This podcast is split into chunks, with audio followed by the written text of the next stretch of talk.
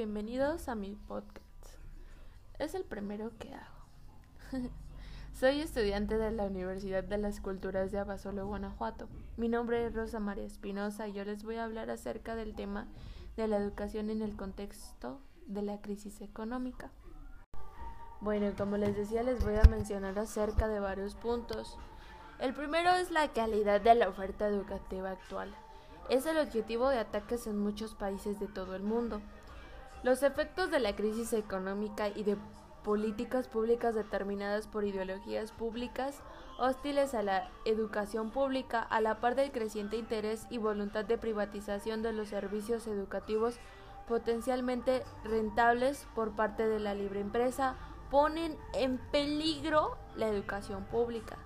Asimismo, han dado lugar a recortes en ayudas estatales a los servicios educativos y salarios y condiciones de empleo para los, que trabajan en el sector de la educación.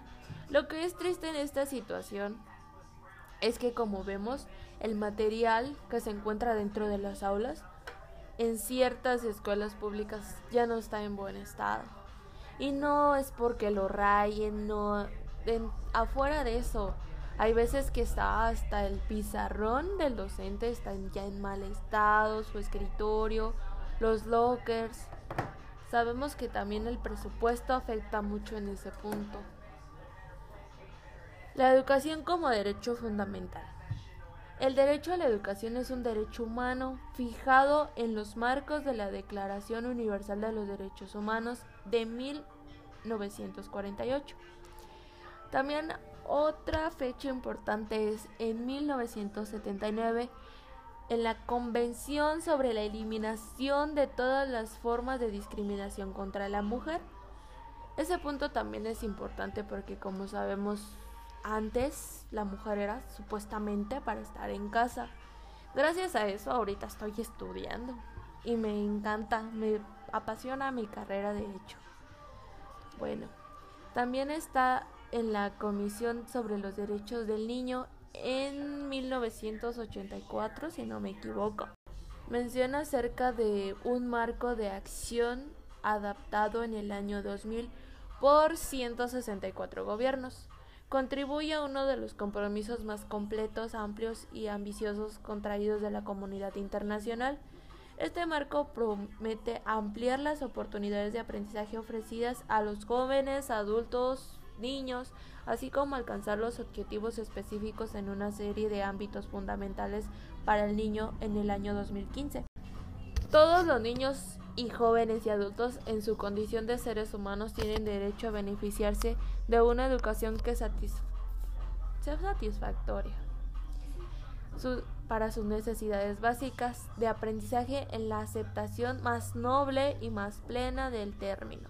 Una educación que comprenda de el aprender a asimilar conocimientos, a hacer, a vivir con los demás y hacer. Esto me recuerda los pilares fundamentales. Una educación orientada a explotar los talentos y capacidades de cada persona desarrolla la personalidad del educado con objetivo que mejore su vida y transforme su sociedad. Por lo tanto, la educación es un compromiso y una responsabilidad internacional, dado que es un elemento clave del desarrollo humano y por ende un desarrollo sustentable. Mm, se puede decir que cuando se concluye la educación, la titulación obtenida es reconocida bajo las leyes del Estado. La educación formal, la educación formal mm, esa la obtenemos en la escuela. La informal, la informal la tenemos a diario, a cada momento, a cada segundo. Y la informal puede ser en un taller de pintura, de artes, de lectura. Eso sí, la educación puede ser recibida tanto en espacios cerrados como en espacios flexibles públicos de incluso hasta en línea. ¿Cómo sería conveniente? La verdad, este sería algo muy bueno. Este que los niños de las zonas rurales tuvieran dichas oportunidades que se nos presentan a varios. Sabemos que esto de la pandemia nos afectó a todos por el encierro en casa. Sabemos que incluso hasta para unos niños era salida al salir de sus, de sus casas, porque en sus casas hay problemas. Pero en sí, sabemos que la educación, el papel de la educación en momento de crisis. La educación juega un papel importantísimo eh, en influenciar positivo o negativamente el desarrollo del Estado, tanto frágil como no frágil y debería incluirse no solamente como un factor necesario para la seguridad humana, sino como la base para la implementación y capacitación de las demás seguridades. Ahí también cabe mucho que decir, como por ejemplo aquí donde yo vivo, este está el CECITEC y el CEBETIS son prepas. Digamos que yo iba en el CECITEC. Bueno, más bien sí iba en el CECITEC. Yo no sé qué tenían de preferencia, la seguridad o no sé si pagaban, no sé. Pero si se supone que son públicas, pues deben de ser ambas igualatorias para ambos lados. Ellos sí tenían cierta seguridad al entrar en la mañana siendo que el que está más lejos, muchos chavos iban caminando y pues ahí se corría mucho peligro. Pero la educación puede ser la víctima de su conflicto, su causa y su solución. Ahí mismo están los puntos que se deben de seguir. El mal manejo de planificación o diseño del currículo puede ser una causa para agravar o crear un conflicto, ya que puede ser el vehículo para que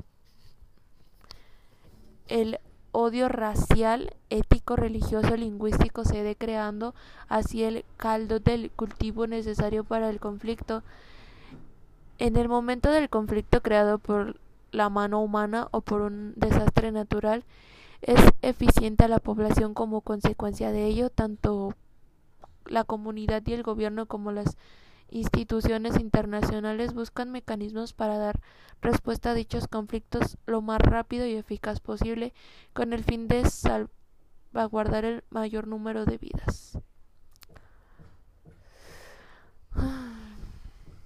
Es triste, es triste porque vivimos en una sociedad que la verdad bastante, puedo decir así, que me dan pena ajena porque pues queriendo se puede hacer un cambio.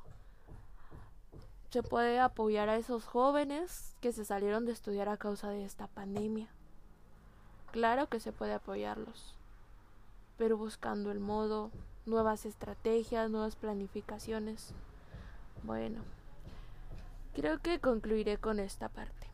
La educación como derecho fundamental tiene que estar presente en la vida diaria del niño o niña como tal, como también del adolescente. En sí, como tal, también del adolescente. Pero pues por dichas razones, lo vuelvo a repetir, muchos jóvenes ya no están estudiando. Espero que les haya gustado mi podcast.